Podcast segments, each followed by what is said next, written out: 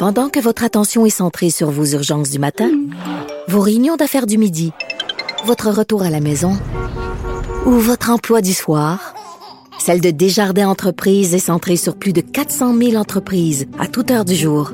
Grâce à notre connaissance des secteurs d'activité et à notre accompagnement spécialisé, nous aidons les entrepreneurs à relever chaque défi pour qu'ils puissent rester centrés sur ce qui compte, le développement de leur entreprise. Les États-Unis devant la menace du terrorisme blanc. Euh, une fin de semaine ensanglantée aux États-Unis. Euh, vous avez tous suivi euh, la nouvelle. un homme qui entre au Walmart et abat 20 personnes. on, se pose beaucoup de questions. terroristes blancs, on, on, semble viser les hispanophones. Est-ce que politiquement, Trump se fait euh, bombardé, dans le fond, de nombreux candidats de la primaire démocrate ont tiré à boulet rouge sur toutes les tribunes sur le président Trump. Est-ce que tout ça peut être lié? Euh, on en parle avec euh, l'analyste chroniqueur politique américaine John Parisella, qui est professeur au Cerium, conseiller spécial chez National. Bon, bonjour, John. Bonjour, François. Comment allez-vous? Ça va très bien. Merci d'être avec nous euh, pour euh, analyser cette triste nouvelle. C'est des nouvelles qui, qui nous marquent. On n'a pas le choix d'en parler ce matin pour essayer d'expliquer, de comprendre qu'est-ce qui se passe. Euh, c'est quoi votre analyse? Est-ce que vraiment c'est la politique peut jouer sur ce genre de drame-là? C'est sûr que la politique n'aide pas si les politiciens posent des gestes ou utilisent un vocabulaire pour euh, essentiellement incendier le climat politique, le climat social et politique dans un pays. Cela étant, quand même, il faut reconnaître que les États-Unis ont un sérieux problème avec le contrôle des armes et le fait qu'il n'y a pas un pays qui a autant d'armes qui circulent euh, dans un pays. Il y a plus d'armes que de, de, citoyens, donc on est dans les 500 mhm. millions en réalité en termes d'armes qui euh, qui sont euh, sur le marché au moment qu'on se parle aux États-Unis. Et c'est le pays qui a le plus de, de crimes per capita avec des armes des armes à feu. Et en plus de ça, ben on, on a une situation où euh, il y a plus de personnes, individus, des individus qui possèdent des armes. Donc, mhm. quand vous avez euh, ce que ce, moi j'appellerais quasiment un océan euh, d'armes, c'est très difficile à dire que c'est à cause de de, des propos du président ou c'est à cause de situation de maladie mentale. Vous avez eu deux incidents en fin de semaine, celle de El Paso qui semble être liée au terrorisme blanc ou à un crime de, de haine, mais vous avez le cas de, Dayton euh, au Ohio, euh, qui est euh, probablement pour des motifs différents. Donc, mhm. le problème est beaucoup plus, quant à moi, la question d'accès à des armes, mais il est clair que les politiciens ont tout intérêt à avoir un discours qui est beaucoup plus rassembleur qu'un discours qui divise qui divise parce que souvent il y a des gens qui ont des problèmes de santé mentale. Euh, moi, je me rappelle quand j'étais à l'université en droit, il y a des gens qui rentraient dans l'université, ils écoutaient les nouvelles, et ils devenaient obsédés avec ce qu'ils voyaient par les nouvelles.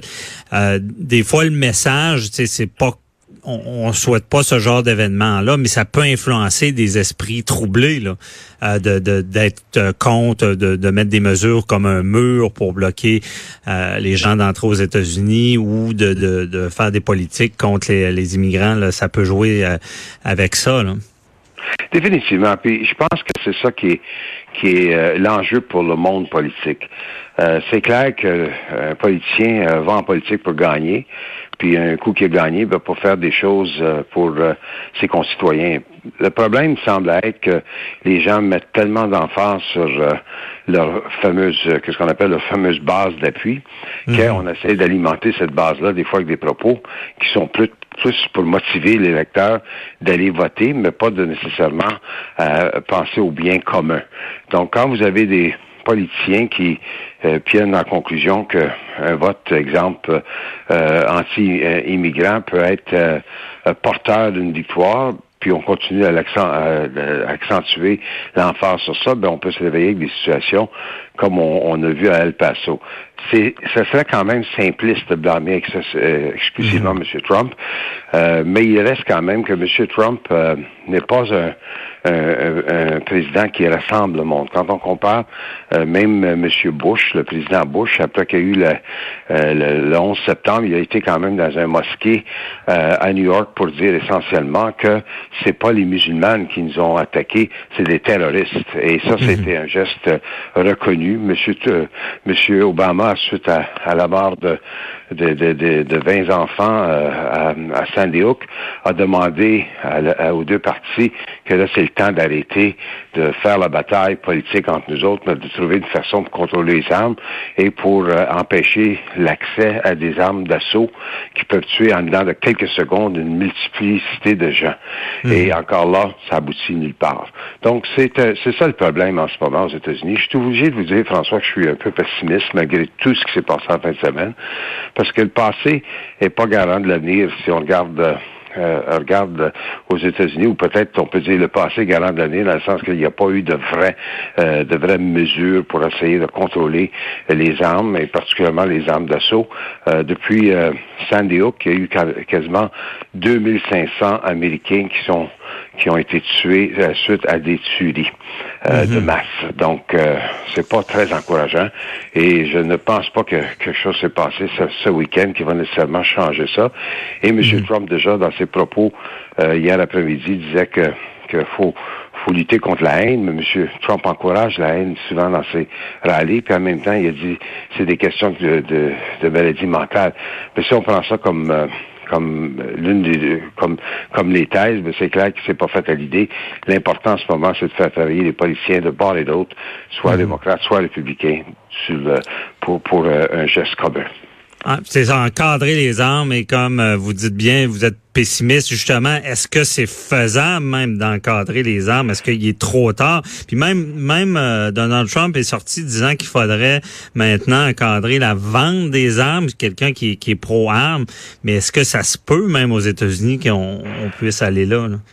Ben, on peut définitivement faire des vérifications pour euh, que, disons, sur la personne qui fait une demande d'achat, mais pas une mhm. vérification euh, en faisant un téléphone euh, la journée de l'achat, mais ça peut prendre quelques jours pour voir si la personne a des antécédents, soit criminels, soit d'instabilité mentale ou quoi que ce soit.